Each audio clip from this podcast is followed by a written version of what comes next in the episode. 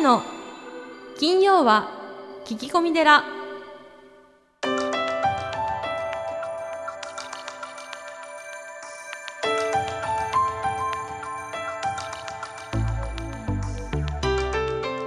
ようこそ架空のテラスタジオにお送りする長谷の金曜は聞き込み寺ナビゲーターの南雲もぐなです。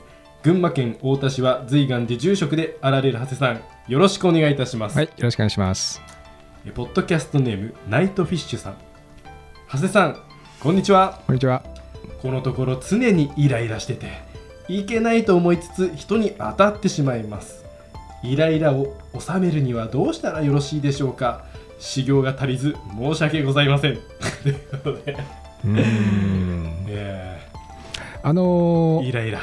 ー、そうですね。ありますよねだけどそういう時って人ってそうですね。南雲もぐらくんはどうですか？やっぱりもう私もですね若い頃に比べてなんかこうイライラしてしまうことが増えましたうーねん。あ、そうなの？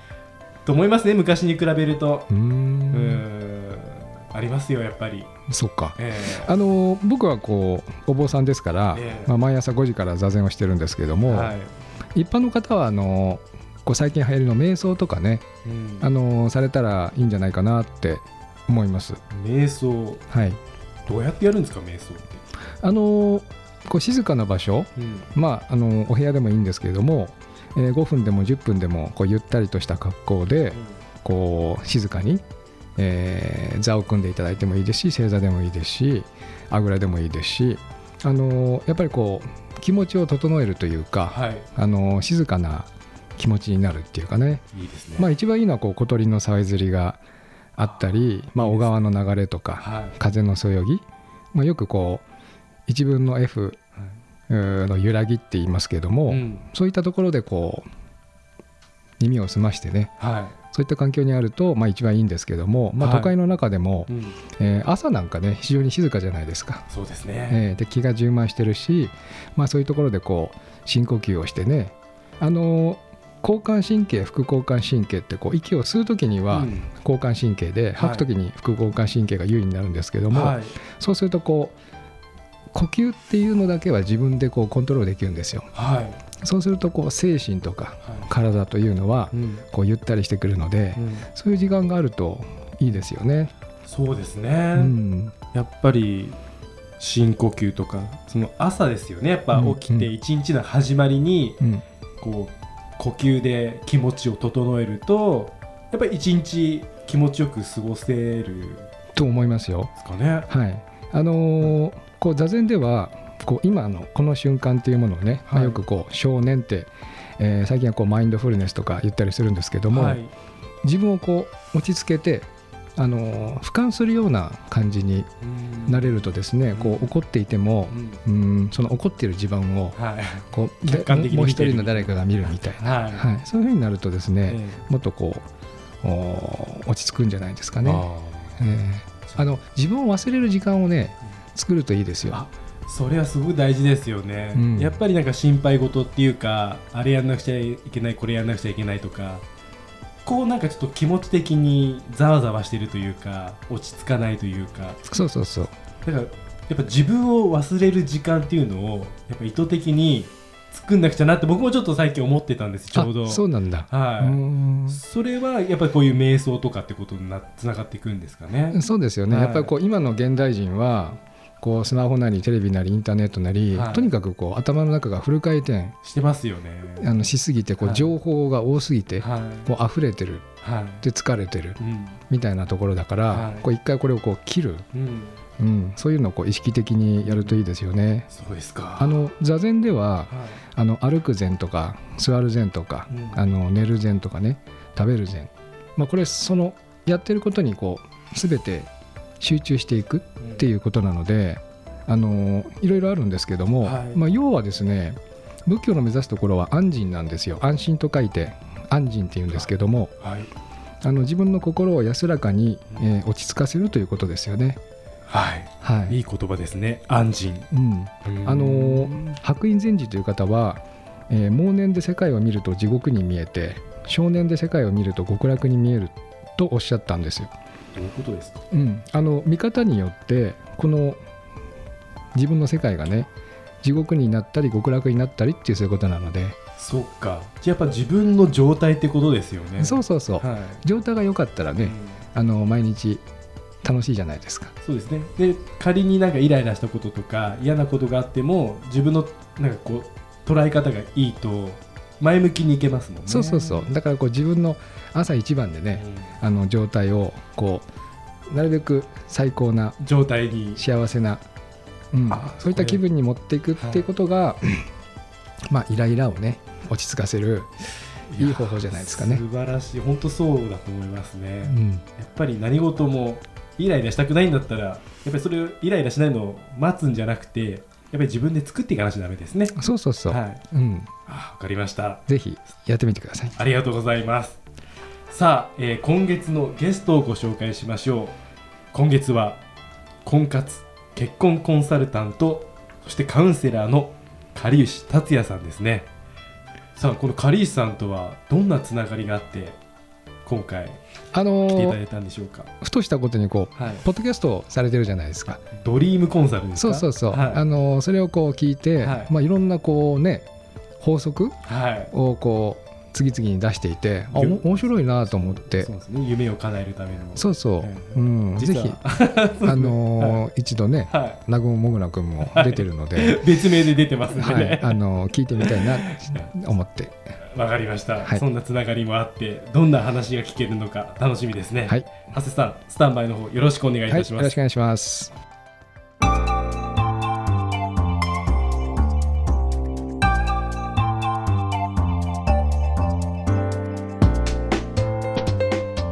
今月のゲストはコミュニケーションコンサルタントの狩石達也さんです。よろしくお願いいたします。よろしくお願いいたします。えーまず最初に、えープロフィールの方をご紹介させていただきます。2007年に独立し実業家として結婚相談所ラブコネクトを経営する一方結婚カウンセラー養成マジシャン養成ビジネスコミュニケーション婚活プロデューサー結婚カウンセラーとして活動されておられます。また2007年には株式会社一期一会プロモーションを設立。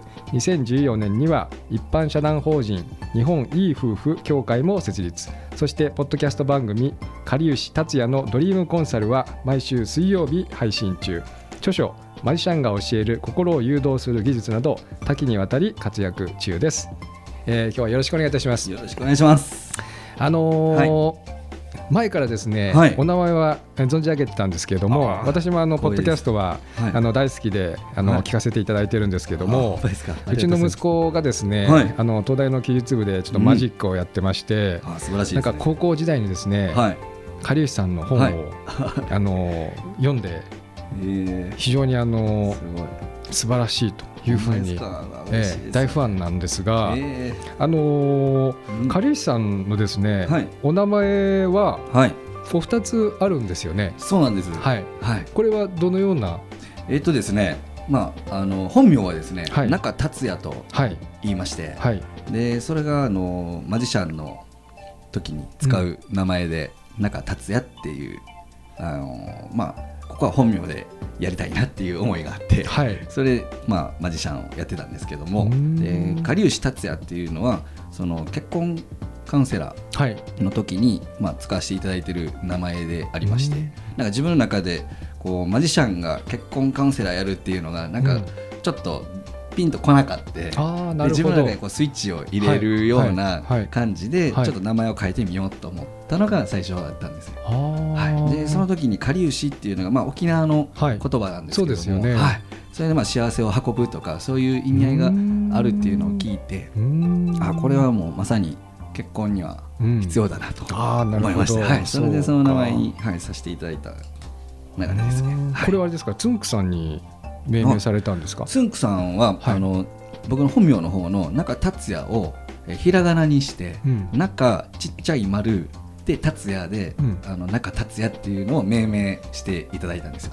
そうなんですそうなんですか。なんかつんくさんらしいですね。はいつんくさんもこう男マークみたいなのそうですね。はい。でモーニング娘。さんもね丸が最後ついてたりとか。あ、あそこもちゃんと入ってるそうなんですよ。あの 一角が大事だって言って。そうなんですか。そうなんですよああ、それは気がつかなかったですね。あのまず最初に、えー、かりゆしさんの、はいえー生い立ちはい。をお聞かせいただけますでしょうか。はい。自分のですか、はい。えっ、と上京するところぐらいからではい。いいですかね、はい。えっ、と自分はあの高校の時に、えーボクシングを、うん。えーやろうと思いまして高校2年の時からなんですけども、あのボクシングで世界チャンピオンになりたいなと。おなんかこう強い男にこう憧れるというか、えええまあ、そういうものがちょっとありましてえ、うん。でそこで自分の、まあ、強さっていうものをいっぺん試してみたいなと思いまして、でそこでボクシングのちょっと門を叩いたんですけども、うん。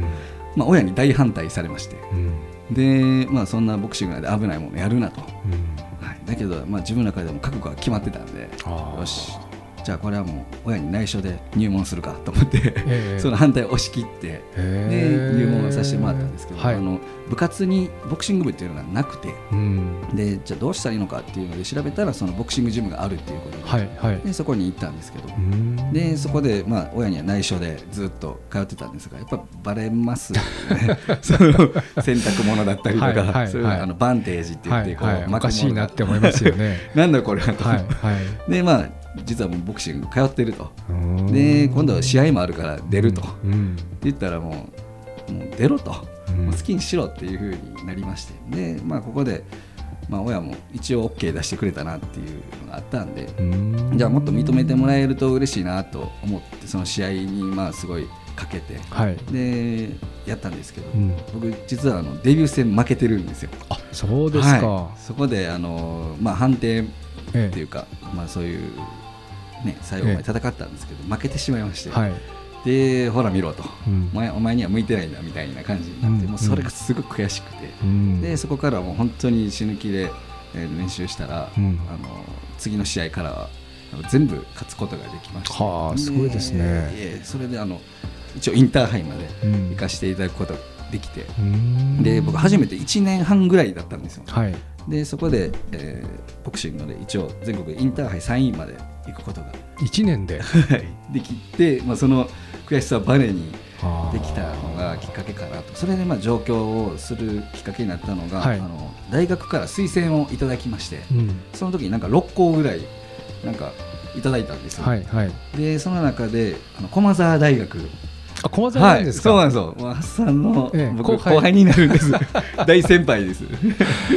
そこからあの条件がそええ。の特待生という枠がええ。ありまして、ええ。えあのまあ、入学金っていうのがなんか免除とかあそういそうなんですかがいいですね。あってええ。それで、えじゃあ親にもちょっとそこはうん。あの負担が減るかなと思って、うんうんうんでそれでじゃあ駒沢にしますって言ってうん。そしたらすごい待遇が良くてでまあそこで上京するきっかけにはなったんです。そしたらですね、はい。そこであの入学する前に、はい。ボクシング部みんなで集まって合宿をやると。はい。で新入生をまあ鍛える、ええええまあ、そういうのが年々あるらしくて。ええでそこにまあ行かせていただいて、ええはい。でまあ上京するぞってなったらですね、なった3日後にですね僕ダンプカーにはねられるという大事故を起こしてしまいまして。あでその時にも意識不明の重体になって、らうん。でまあ顎の骨が十何箇所折れて、うん。膝が割れて。う、ん。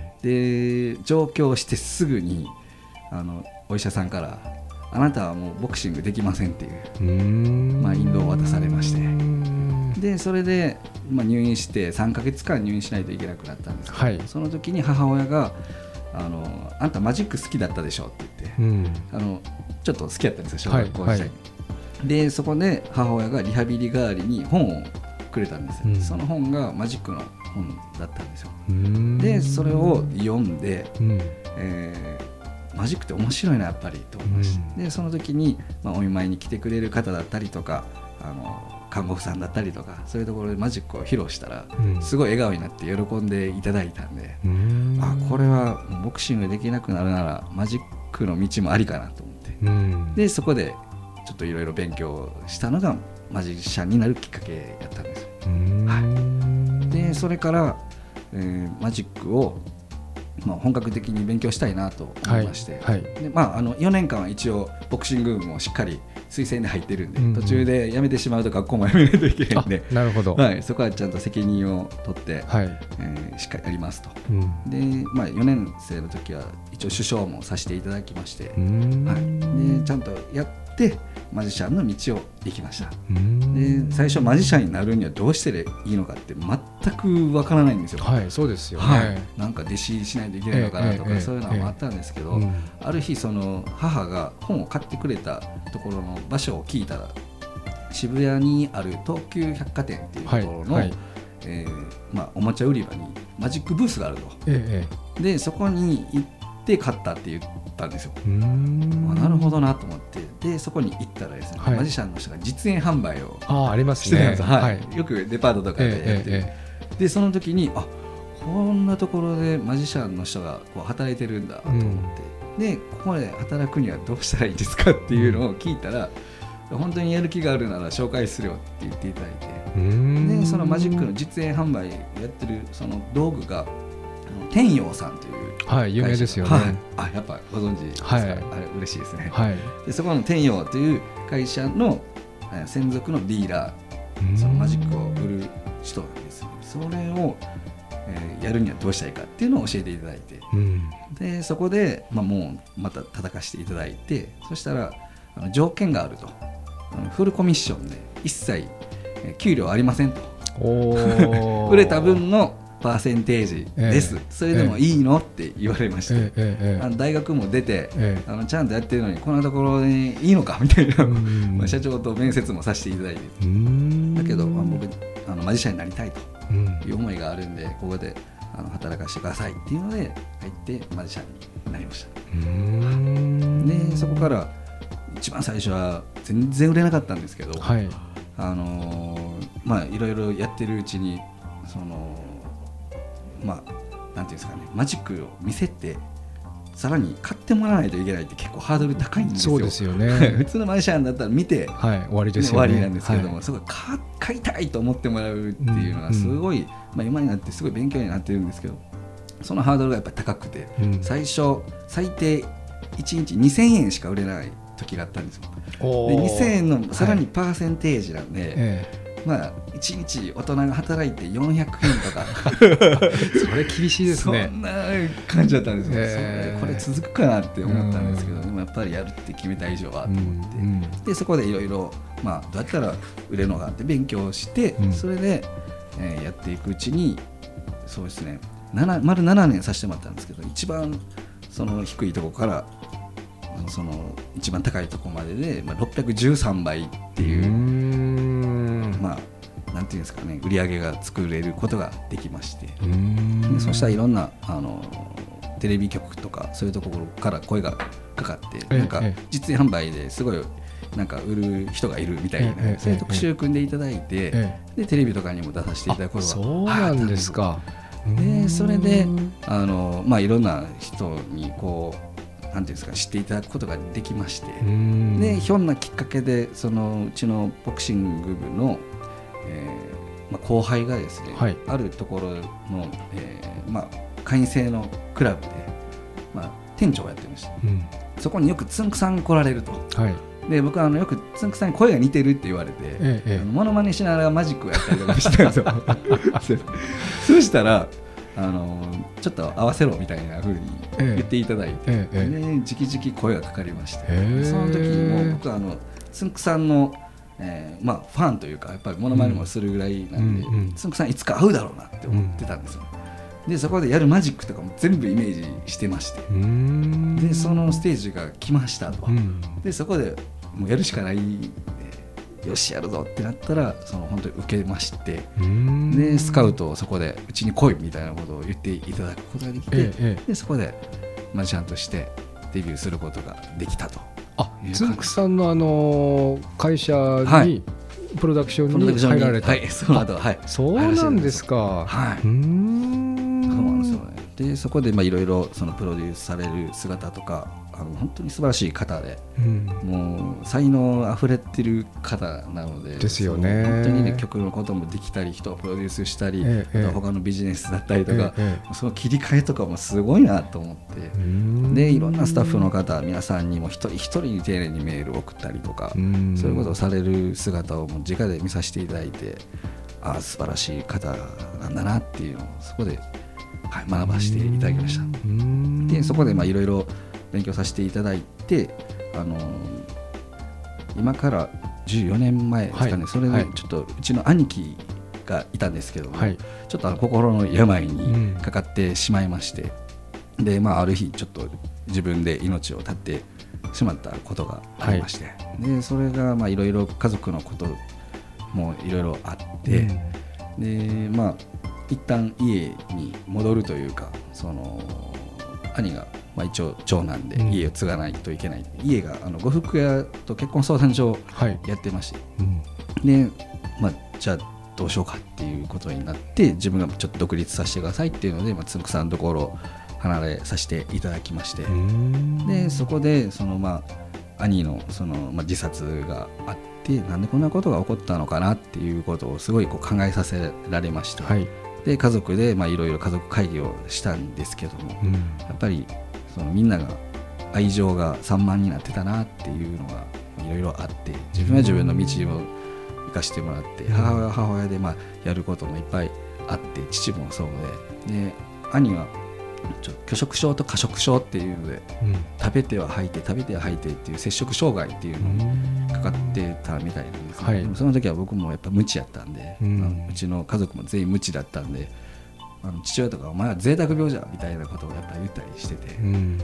でそれでまあ兄の方も苦しくなってうん。そうなったと思うんですけども、その時にもっとできたことがあったよなっていうのをすごい気づかされまして。うん。でそれがやっぱ家族の愛っていうのがすごく大事だなっていうのを、まあ、兄から学びまして。うん。でこれはまあちょっと自分も、うん、この兄のなんていうんですかね死を無駄にできないなっていうのがあってあ大事な、まあ、家族っていうものを世の中にこう広めていけたらいいなっていうものがあってそれで自分も結婚相談所っていうのをちゃんと継ぐというかああの自分もそこの道に行はい。って、うん。でまあマジックとかいろんなところでコミュニケーションとかも勉強させていただき、まあ、つんくさんのところでもプロデュースっていうところもこう勉強させていただいたんであその例えばあの婚活っていうなんていうんですかね芸能界デビューと一緒だなってすごい思ってましてうん。そのその方が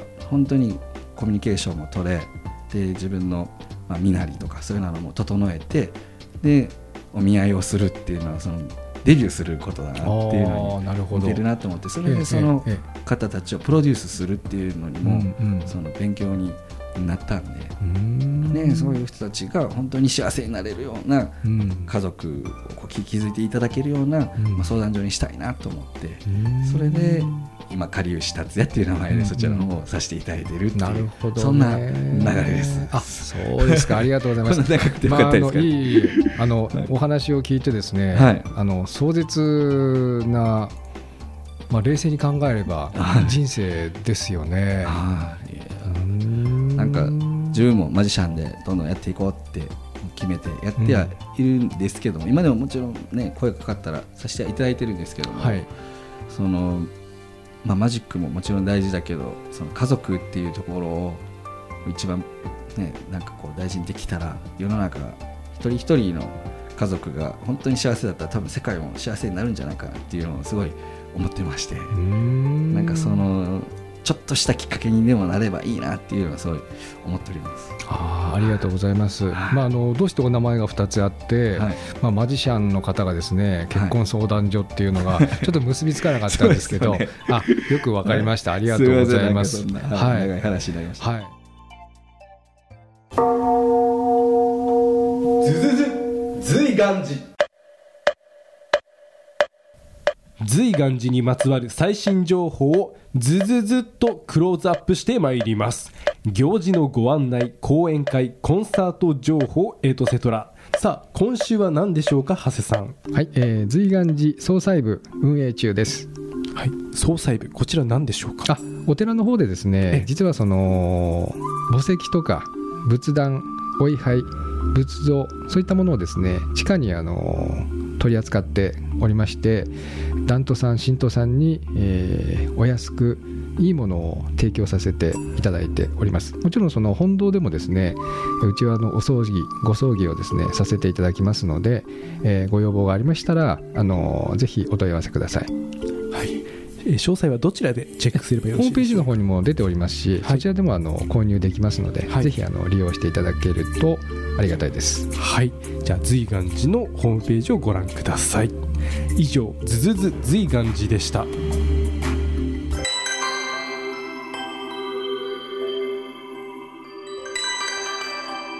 長谷の金曜は聞き込み寺